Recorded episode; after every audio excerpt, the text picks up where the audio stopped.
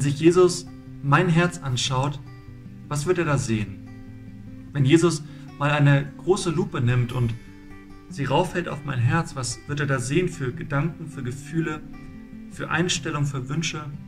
Was geht eigentlich vor in meinem Inneren? Wovon bin ich erfüllt? Ich war im September und Oktober mit meiner Frau zusammen in Thailand und in den ersten Tagen waren wir natürlich auch in den thailändischen Supermärkten unterwegs. Waren einkaufen. Und ihr müsst wissen, wenn ich mit meiner Frau zusammen einkaufen gehe, sie kauft immer die vernünftigen Dinge ein, ich kaufe eher die unvernünftigen Dinge ein. Und so sah man mich dann auch in Thailand da im Supermarkt stehen vor dem Chipsregal. Chips und Knabberzeug, das ist dann so meine Sache.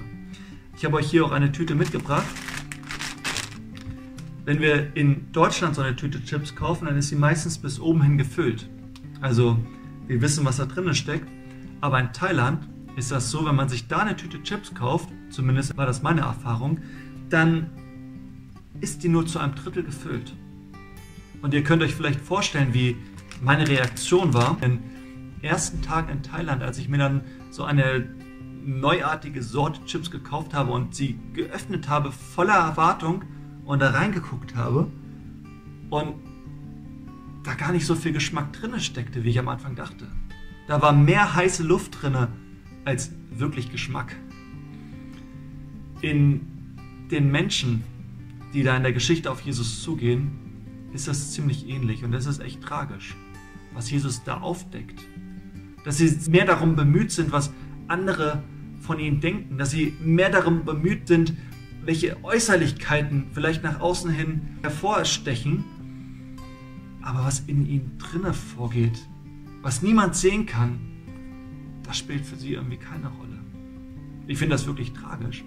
Und Jesus, der nicht nur Mensch ist, sondern auch Gott und natürlich in die Herzen von diesen Menschen hineingucken kann, der deckt das auf und sagt, hey Leute, guckt doch mal in, euch rein was in euch drinne steckt. Wir haben als EFT diese vier Werte.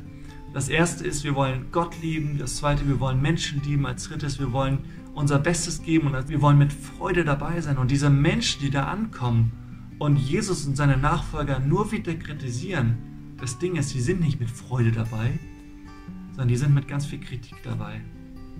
Und ich glaube, damit vermiesen sie nicht nur anderen Menschen die Freude am Leben, sondern vor allem sich selbst. Und was Jesus tut in der Geschichte, und das finde ich wieder so toll, und da können wir wieder so viel über Jesus lernen, Jesus nimmt seine Nachfolger in den Schutz. Denn die Kritik richtet sich ja an seine Nachfolger. Deine Jünger haben sich nicht die Hände gewaschen.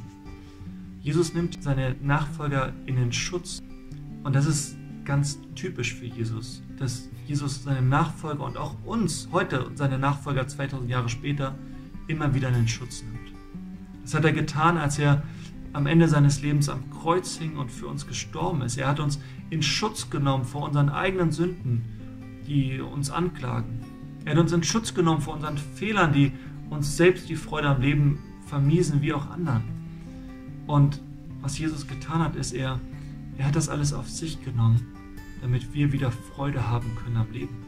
Damit wir wieder mit Freude dabei sein können und damit diese Trennung zu Gott aufgehoben wird und der Weg frei ist, damit Gott kein ferner Gott mehr ist, sondern uns ganz nahe kommt und nicht einfach nur bis hierhin kommt, nicht nur neben uns steht, sondern so nahe reinkommt, dass er in unsere Herzen reinkommt. Und ich möchte dich jetzt einfach nochmal einladen, Vielleicht nimmst du dir jetzt noch mal ein paar Minuten und schaust dir nicht nur mit Gott dein Herz an, sondern öffnest dein Herz für Gott und sagst, Gott, ich möchte mein Herz wieder von dir füllen lassen. Mit deiner Liebe füllen lassen, mit deiner Freude, mit deinem Frieden. Ich glaube, das ist ganz entscheidend, damit unser Leben gelingt, dass wir Gott immer wieder an unsere Herzen ranlassen, ihn an uns arbeiten lassen, uns mit seiner Freude, mit seinem Frieden und seiner Liebe füllen lassen.